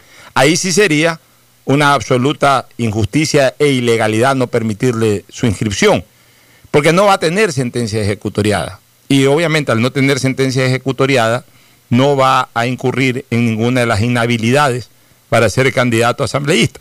Pero su presencia en la campaña, imagínate, aquí nunca se ha tratado sobre la presencia de candidatos del exterior. O sea, poco se conocen los candidatos en el exterior. Pero imagínate eh, cómo se va a involucrar él en la campaña, que siendo candidato por el exterior, lo que menos va a hablar es de los migrantes y lo que más va a hablar es de lo que ocurre en el país. Y yo sigo pensando de que sus apellidos él los va a meter en la papeleta electoral presidencial. Por eso yo sí considero que una opción muy válida a la vicepresidencia de la República puede ser la señora Pierina Correa Delgado. Ahora, claro, yo manejaba esta tesis o esta hipótesis, la manejaba desde el punto de vista de el control absoluto que sobre algún movimiento político tuviera Rafael Correa. Hoy, a este momento, ya no tiene ese control absoluto. Ya él tiene que eh, conseguir una organización política que a lo mejor sí la tiene, pero con la cual tenga que compartir intereses, que es distinto a compromiso social, eh, sobre el cual ejercía absoluta, exclusiva eh, capacidad de decisión Fernando y Gustavo. Fernando. Mira, el tema de, de, poner su nombre, o sea, su correa delgado en la papeleta, yo lo veo difícil, lo veo difícil porque poner a Fabricio es prácticamente imposible, sería una cosa de loco después de todo lo que ha pasado, después de todo lo que se ha dicho de parte y parte, sobre todo de parte de Fabricio hacia la forma de gobernar de Rafael Correa. No creo que eso entre entre los cálculos de que, se puedan manejar políticamente. Y Pierina ya perdió una elección a, nivel provincial en la prefectura del Guaya, o sea, no tiene ese peso político fuerte. Una cosa es Rafael Correa y otra cosa es cualquier otro Correa yo ahí sí creo que, eh, más, voy por el lado de que Correa endosa sus votos fuertes, duros, de gente correísta 100% a, a quien vaya a la papeleta. Vaya Correa Delgado o no vaya Correa Delgado, esos votos van a estar ahí. Concuerdo con Gustavo, si él va de candidato asambleísta por el exterior, asambleísta de los migrantes, él no va a venir nunca al Ecuador. O sea, si él gana la elección, nunca hará presencia nunca estará presente en una, en una sesión. Y eso también es negativo. Eso demostrará pues un manejo político y que no tiene ningún interés ni respeto por, por, el pueblo que lo elige. Entonces, en ese sentido, él se está jugando cartas también muy fuertes negativamente. Sí, indiscutiblemente. Oye, y a propósito de la campaña electoral del 2021, yo sí quiero dejar sentado un, un tema que me preocupa mucho en lo personal, en lo personal, porque le tengo un gran aprecio, lo conozco desde niño y obviamente pues es un tema muy delicado y, muy, muy doloroso, muy triste. Ayer el presidente de Creo, César Monge Ortega, presentó al país una carta en donde señala pues, que lamentablemente ha sido diagnosticado con, con, una enfermedad muy, muy penosa, como es el cáncer, y entiendo que ya viajó al exterior para hacerse el tratamiento médico. Deseo de todo corazón, se lo transmití a él personalmente y lo hago públicamente, deseo de todo corazón que la enfermedad haya sido diagnosticada a tiempo en primer lugar y segundo que con todos los avances tecnológicos y científicos en Estados Unidos o en donde él decida tratarse, eh, salga de, esto, de esta situación, pues, es un padre de familia, eh, es un hombre valioso, buen amigo, y lo único que puedo desearle es que se recupere, que se recupere totalmente. Ahora, en lo político, indiscutiblemente, eh, fuera ya de lo humano y de lo personal, que es lo más importante e irreemplazable, porque lo otro todo puede tener en un momento determinado reemplazo o sustituto. En lo, personal ahí no hay sustitución jamás eh, en este tipo de cosas. Pero, pero en lo político no deja de afectar esto, por supuesto, a su movimiento, a Creo, porque César Monge es un nervio motor, más allá de ser presidente de, esa, de ese movimiento, de, ese de esa importante organización política, es un nervio motor, es decir, es un hombre que se conoce el teje y maneje no solamente de su estructura, sino... Leí que, Guillermo Lazo asume la presidencia. Sí, está bien, pero, pero Guillermo Lazo, Guillermo Lazo eh, eh, eh, está preocupado de otra cosa. No, no, no, pero te digo... él, asume temporalmente. quiero decirte que, que tan importante, Monge, que no es fácil poner... No, por supuesto, o sea, la, presencia de Guillermo Lazo yo la leo como que es como para, eh, para mantener eh, adherido a, toda la estructura. En, torno a la estructura en sí y a la candidatura de Lazo. Pero lo que yo te quería decir es que Lazo obviamente está preocupado de otra cosa. Lazo es el candidato. Entonces, eh, aparte de ser el líder, sí, es verdad, es el líder, pero es el candidato. Entonces, el candidato está más preocupado en un momento determinado de, de conseguir adeptos a su candidatura, obviamente con el refuerzo que le da su estructura. Eh, el compartir... Es que no es fácil encontrarle un reemplazo. No es, que... César Monge y, a ver, aquí está fulano, ven, reemplázalo. No, lo asume Lazo hasta, hasta ver cómo puede... Es, muy difícil, por eso, por eso que el tema es complicado en este momento para Creo, porque, porque eh, César Monge es el nervio motor, o sea, él no solamente maneja la parte eh, estructural de la organización política, sino eh, las relaciones de la organización política eh, con, eh, temas electorales y con temas legales y con otro tipo de características. Entonces, esto incluso en un momento determinado lo puede distraer al líder de esa organización y candidato a la vez, que es Guillermo Lazo, obviamente en, el manejo, en el teje y maneje estructural, que generalmente lo hace una persona que no es candidata porque si es candidata, lo es en un puesto relativamente secundario en donde pone su nombre, pero está más dedicado a la parte del manejo de la estructura. Es muy difícil para un candidato hacer las dos cosas al mismo tiempo. Claro, esto es algo temporal hasta que, como bien tú señalas, o regrese César Monge, Dios quiera que así sea, y, eh, por la parte humana especialmente, que logre recuperarse rápidamente, o encuentren una persona, si es que se dilata un poco más el tratamiento y la ausencia de César, que encuentren otra persona que lo pueda hacer con la eficiencia con que lo hacía César. Pero es un tema complicado, además en lo emocional, eh, porque obviamente pues César Monge es, es un hombre que, tiene mucha identidad con los miembros de su partido, con el propio candidato a la presidencia, eh, Guillermo Lazo, y obviamente esta situación ha afectado mucho a todos ellos y a todos nosotros como amigos que somos de César Monge. Así que, en todo caso, no podíamos obviar de hacer este comentario porque es un personaje político importante, César Monge, en, la actual, en el actual andamiaje político del Ecuador, pero por sobre todas las cosas es un amigo y un ser humano que está pasando por un momento bastante delicado de su salud. Eh, Gustavo. acuerdo, Alfonso, eh, mis parabienes para César Monge, espero que se recupere. Este tipo de problemas eh, yo los padecí en algún momento y si son detectados a tiempo, eh, son de recuperación en su gran generalidad. Ojalá que así sea, ojalá que pueda regresar, es un joven valor con experiencia en política, en la trinchera de la democracia, y eso hay que darle siempre un, valor adecuado, porque yo respeto mucho a las personas que transitan, como decía Raúl Clemente Huerta Rendón, por los viejos polvorientos caminos de la democracia ecuatoriana. ¿Sabes qué, Alfonso? Siempre me ha parecido eh, casi como un acto de meretriz el oportunismo. Nos vamos, nos vamos a una recomendación comercial y retornamos de inmediato con el segmento deportivo. Auspician este programa. Aceites y lubricantes Gulf, el aceite de mayor tecnología en el mercado. Acaricia el motor de tu vehículo para que funcione como un verdadero Fórmula 1 con aceites y lubricantes Gulf. Se viene la Feria Virtual de la Vivienda Vies desde este 23 de julio al 2 de agosto, el evento inmobiliario más importante del país. Arrancamos en Guayaquil para conmemorar su fundación. Reuniremos a los principales promotores y constructores del país. Ingresa a www.feriavies.com.es y recibe asesoría en línea, proyectos de vivienda, departamentos, oficinas. Tendrás a tu disposición un simulador de préstamo. Es tu gran oportunidad de adquirir tu inmueble con el respaldo de Proyectate TV. Ingresa a www.feriasvies.com.es. ¿Quieres estudiar, tener flexibilidad horaria y escoger tu futuro? En la Universidad Católica Santiago de Guayaquil trabajamos para el progreso en educación, ofreciendo cada día la mejor calidad y para ello estamos a un clic de distancia. Escoge la carrera de tu vocación. Puede ser marketing, administración de empresas, emprendimiento e innovación social, turismo, contabilidad y auditoría, trabajo social y también derecho.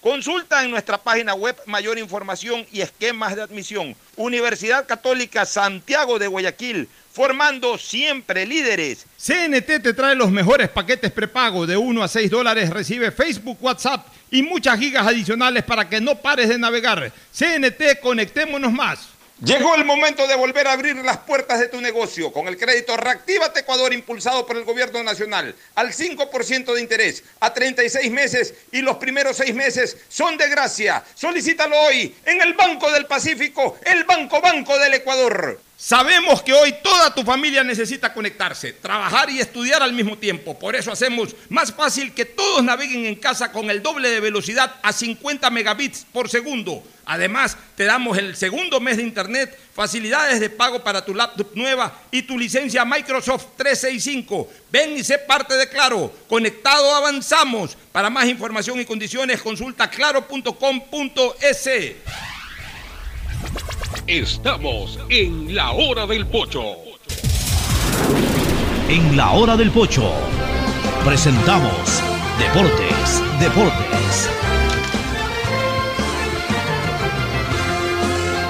Bueno, entramos de lleno al segmento deportivo con algunas novedades. Sí. Ya es definitivo, Mauricio. Cruyff no es más técnico de la selección. Hoy día conversando con Carlos, eh, Carlos Mansur Sandoval eh, ya ratificó de que en efecto se tomó la decisión de que, bueno, no es que se tomó la decisión, se le dio un ultimátum eh, al señor Cruyff una vez que dijo que, quería dos días más, etcétera, dijeron que no, que no podía quedarse dos días más. Entonces el señor Cruyff renunció verbalmente. Sí. Y ahora sobre esa renuncia verbal, el señor Cruyff tendrá que también responder indemnizatoriamente. Vamos a ver en qué acaba esto, pero que ya es definitivo, es definitivo. Cruyff no es, no es más el técnico de la selección ecuatoriana. Y estamos en eso, ¿no? ¿Quién será ahora el director técnico de la selección? Hay que ver, este, por último, qué pasa con, los problemas internos que, siguen en, la Federación Ecuatoriana de Fútbol, porque la verdad, así sea que venga otro director técnico, eh, más allá de, que de, de, donde sea o quien venga, eh, los problemas no lo van a dejar tranquilo al director técnico que venga. Bueno, yo lo decía y lo reitero, una buena idea fue muy mal ejecutada. Nosotros hablábamos, pero no, en, todo fue mal ejecutada. Fue mal ejecutada incluso desde la administración eh, anterior que no tomó esa idea y obviamente muy mal ejecutada por la administración actual que habiéndola tomado definitivamente no la pudo desarrollar ni siquiera en lo más mínimo. ¿Cuál era la de europerizar el proceso de nuestra selección, como lo hizo Carlos Cuello y Dusan Draskovic hace treinta y pico de años, 33 años, 32 años para ser exactos. La idea era de que apenas acabe el Mundial de Rusia 2018, Ecuador tome la decisión de traer un técnico europeo, pero Carlos Villasís decidió no ir por esa línea, sino contratar al Bolillo Gómez. Incluso en algún momento que yo conversé con Carlos, de los muchos momentos en que converso con él, es mi gran amigo, le dije, si no vas a traer un técnico europeo, no traigas a nadie, deja que el nuevo directorio contrate a quien tenga que contratar. Pero eh, obviamente no, no aceptó esa sugerencia, decidió contratar al Bolillo Gómez y todos sabemos en qué terminó el tema del Bolillo Gómez. Pero a partir de ahí, Egas, Estrada y compañía tomaron una decisión que me parecía buena, porque era la que estábamos proponiendo. europerizar el proceso de la Federación Ecuatoriana y se pusieron a, a buscar eh, un director deportivo, un técnico. Pero pienso, y lo dije en su momento, que demoraron demasiado. Se tomaron casi ocho meses para contratar a Cruyff. Y resulta que lo contratan a, a Cruyff, o sea, al técnico, después de que mencionaron a tres o cuatro opciones, entre ellos Junger Klinsmann y otros más, lo contratan al técnico ocho meses después, o sea, demasiado tiempo, casi que pegado al inicio de las eliminatorias. perdimos como dos fechas FIFA. Así es. En eso vino la pandemia, se suspendió todo, pero tampoco Cruyff, que había venido y que enseguida se había ido, nunca estuvo en el Ecuador. Y lo que se puso es a ver ciertos partidos eh, por, por internet y seguirlo a este Quique Saverio y seguir ahí a uno o dos jugadores ecuatorianos en Europa y nada más. Coincidencia, Melec que estuvo en España haciendo pretemporada. Eh, fue a hacer un par de partidos ahí del Emelec, ahí a tomar anotaciones y eso fue todo.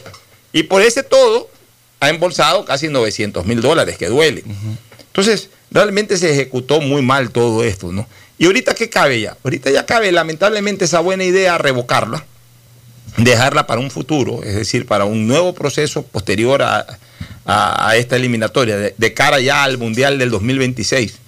Pensar en aquello, porque no vale quemarlo ahorita. En este momento está todo tan desorganizado que si que saliendo Cruyff viene otro técnico europeo, lo más probable es que fracasen y entonces ¿qué van a decir aquí? Ahí está. Tanto que hablan de técnico europeo, miren el fracaso. No, es preferible, ¿sabes qué? Ya salgamos de esta eliminatoria con lo que tengamos a mano. Lo que tengamos a mano son técnicos o nacionales o técnicos extranjeros radicados en el Ecuador y, más aún vinculados a la federación, como en el caso de Célico. Puede ser Célico, puede ser Aguinaga, puede ser Vélez, puede ser Octavio Zambrano, puede ser el técnico que les dé la gana. Ya a estas alturas eh, va a variar muy poco el técnico que venga. Lo importante es reclutar a los jugadores que tengan que reclutar, que las convocatorias se hagan en base a lo futbolístico y no a juego de intereses. Y que nuestra selección afronte la situación a ver al pase lo que pase. O sea, ya jueguen a ver qué pasa eh, eh, es la única salida que yo veo, pero ya hay que tener una salida que va de la mano con una salida dirigencial también. O sea, yo creo que con todo esto que ha estado informándose, no tienen piso ni Egas, ni Estrada, ni ninguno de los miembros del directorio del fútbol ecuatoriano. Deberían de renunciar todos, por sensibilidad o con sensibilidad deberían de renunciar.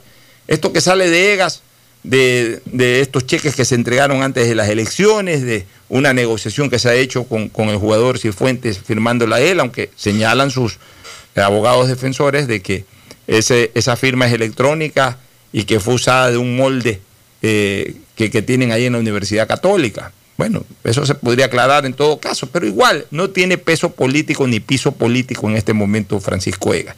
Pero tampoco Estrada, tampoco el resto de la federación.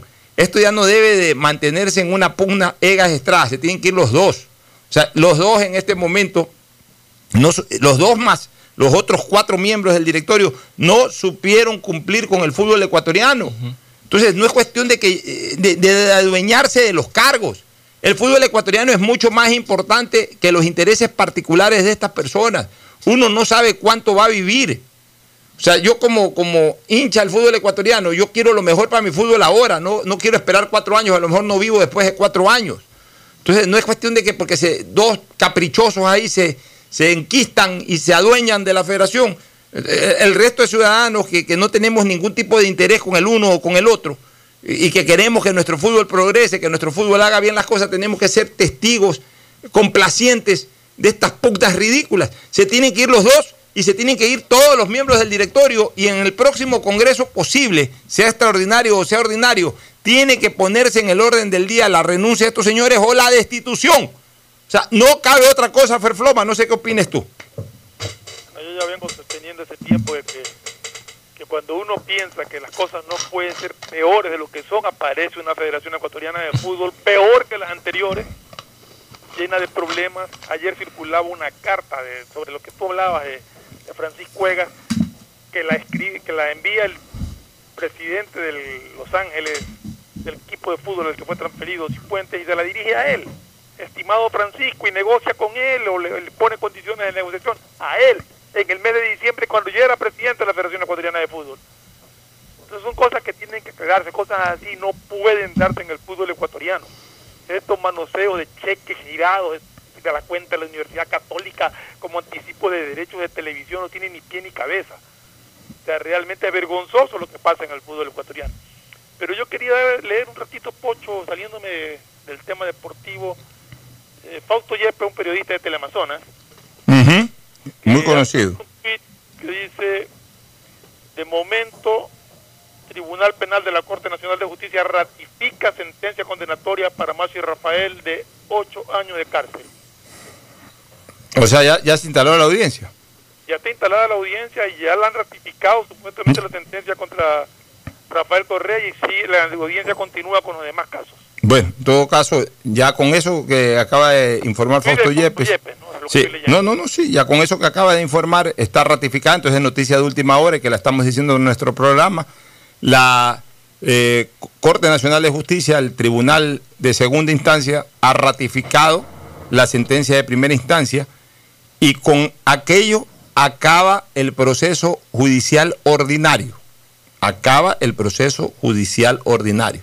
De aquí en más solamente le queda un recurso que es extraordinario y que es el de casación, que ya lo hemos explicado. Previo sí puede presentar un recurso de ampliación y aclaración y todos estos recursos horizontales que no cambian el fondo de la sentencia que dilatan un poquito el tiempo, simplemente mientras preparan el recurso de casación. O sea que se tienen que ir a recurso de casación. Nos vamos a una pausa, retornamos con novedades sobre el Campeonato Ecuatoriano de Fútbol, la reanudación del mismo y la forma en que podría darse la reanudación. Ya volvemos. El siguiente es un espacio publicitario apto para todo público. Tu casa nueva ya es una realidad. Proyectate con la nueva plataforma de negocios inmobiliarios y encuéntrala en la primera edición virtual de la Feria de la Vivienda BIES 2020. Desde este 23 de julio al 2 de agosto. Ingresa a www.feriabies.com.es donde encontrarás asesorías en línea, proyectos de vivienda, departamentos, oficinas, simulador de préstamo y acceso al portal inmobiliario en el que podrás elegir tu vivienda ideal. Tu oportunidad de tener casa propia es ahora. Con el respaldo de Proyectate TV, ingresa a www.feriabies.com.es. Hola profesores, ¿sí sabían que CNT tiene los juegos más pepa de la web? ¡Hablen bien! Recargando este 6 latas, recibes sin costo una suscripción a CNT Gamers, el portal con los juegos más top para que no pares de divertirte. CNT, conectémonos más. Más información en www.cnt.com.es. Detrás de cada profesional hay una gran historia. Aprende, experimenta y crea la tuya. Estudia a distancia en la Universidad Católica Santiago de Guayaquil. Contamos con las carreras de marketing, administración de empresa, emprendimiento e innovación social, turismo, contabilidad y auditoría, trabajo social y derecho. Sistema de educación a distancia de la Universidad Católica Santiago de Guayaquil, formando líderes siempre.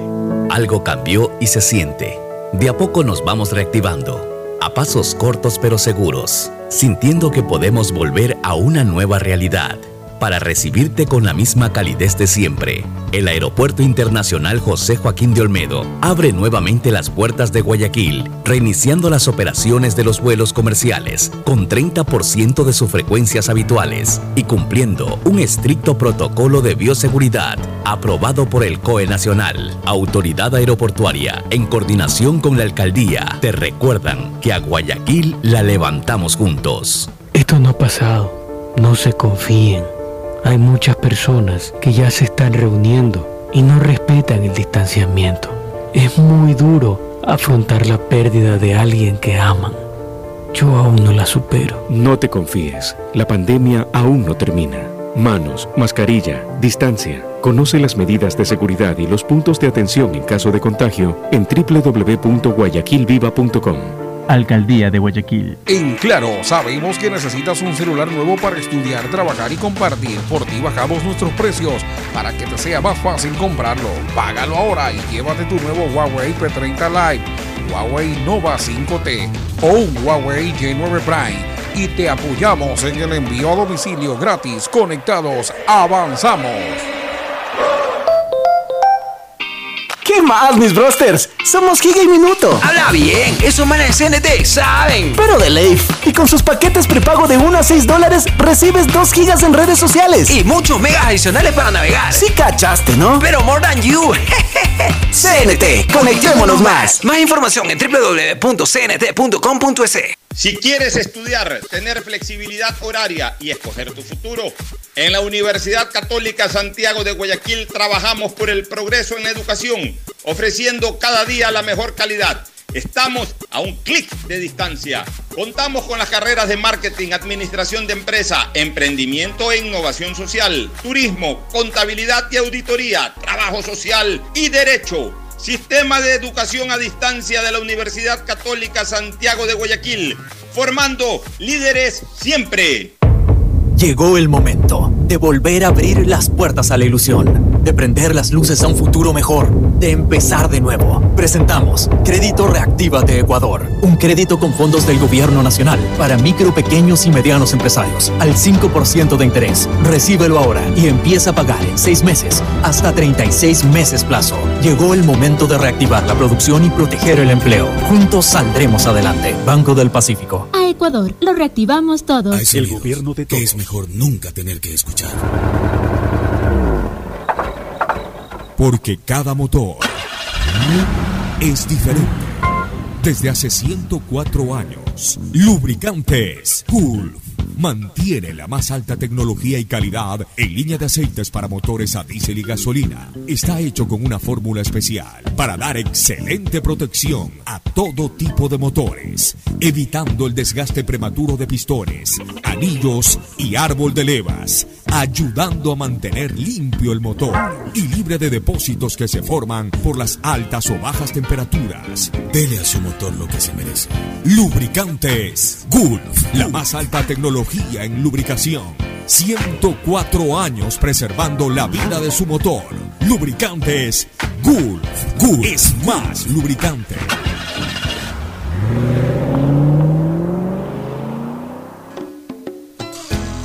Fin del espacio publicitario. Usted está escuchando un programa de opinión, categoría O, apto para todo público. Bueno, retornamos. Hoy el COE, hoy el COE nacional estaría tomando decisiones sobre la apertura del campeonato, si es que obviamente pueden poner en el orden del día el tema. Están contentos, hablé también con, con este señor este, Rommel Salazar. Salazar. buena gente el hombre, eh, digamos, eh, buena persona.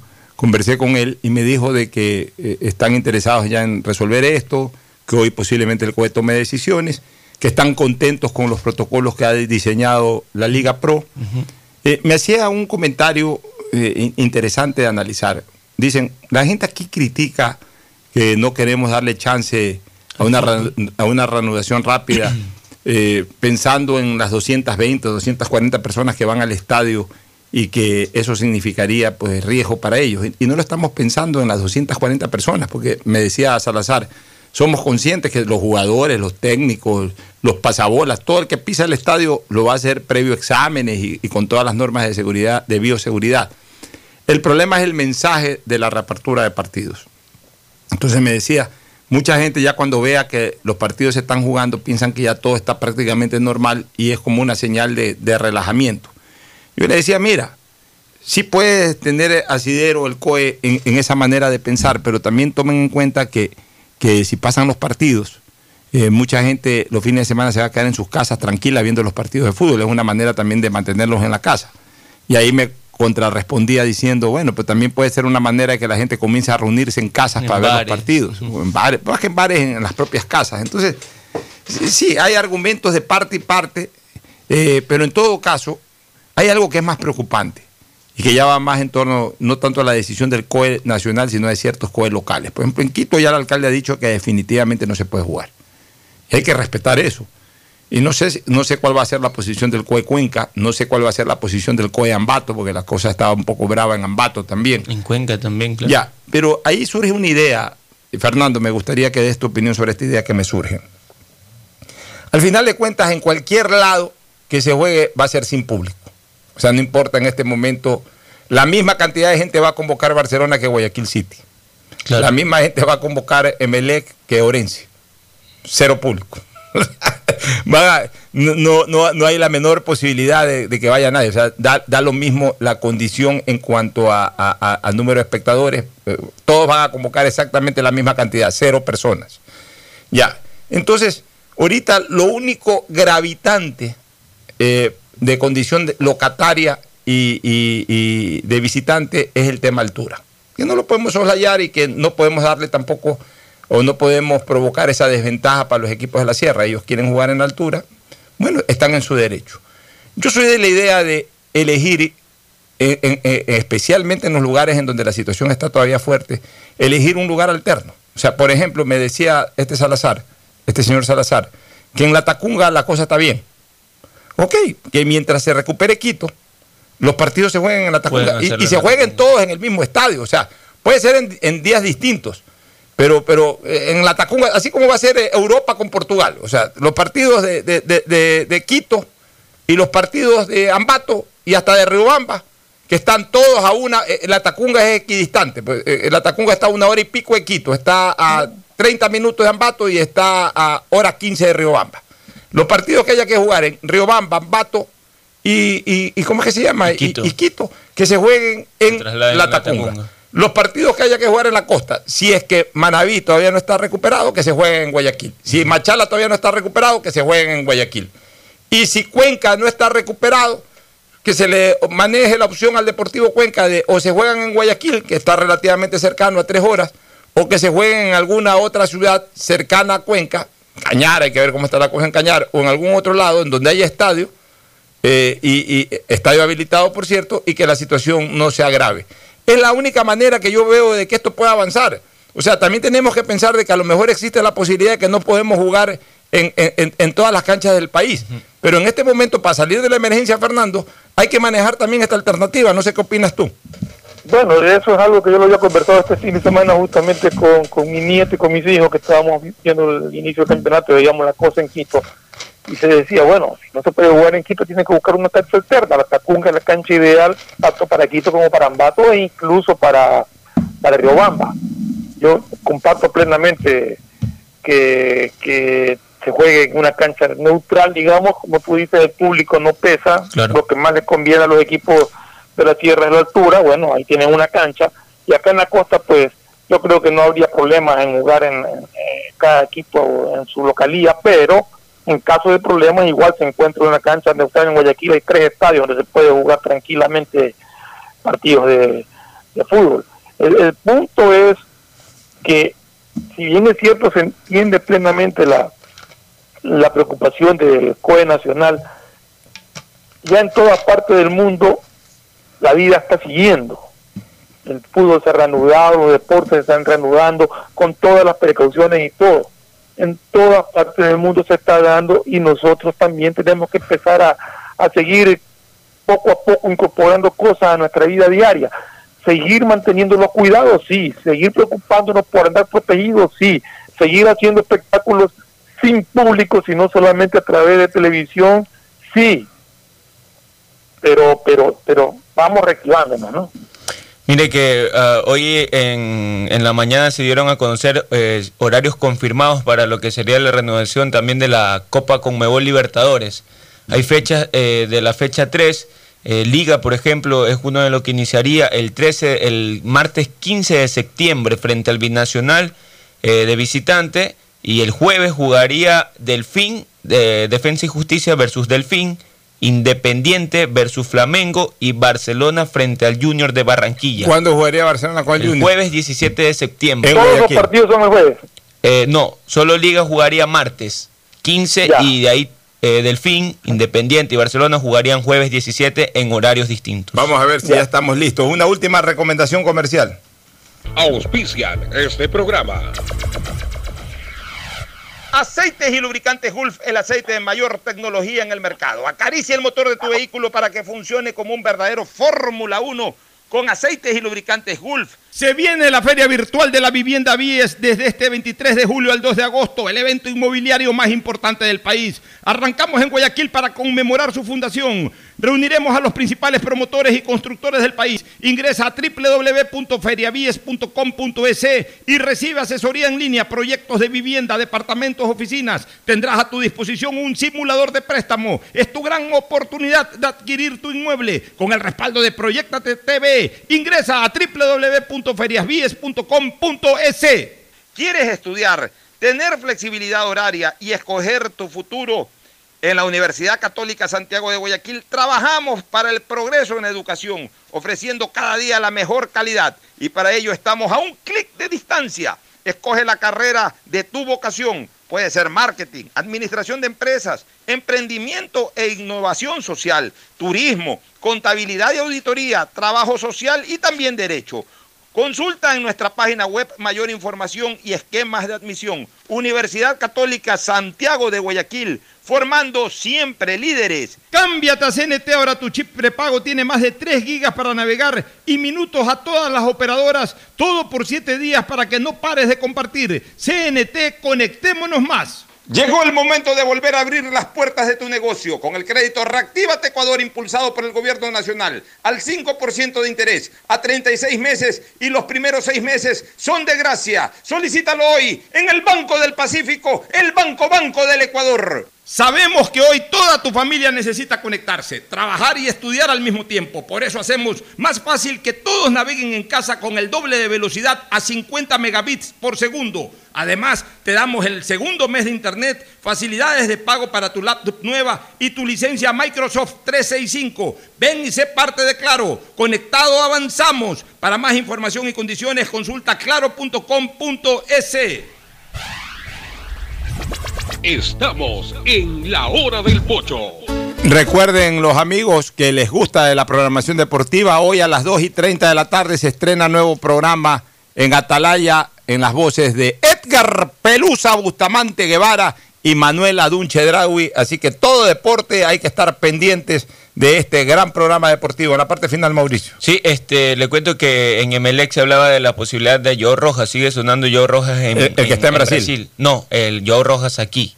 El Yosimar. Yo roba de Melec para Brasil. Exactamente, para Brasil, pero desde Emelec confirman que la, eh, la- eh, la intención de ellos es que no salga ningún jugador del club. Gracias por su sintonía. Este programa fue auspiciado por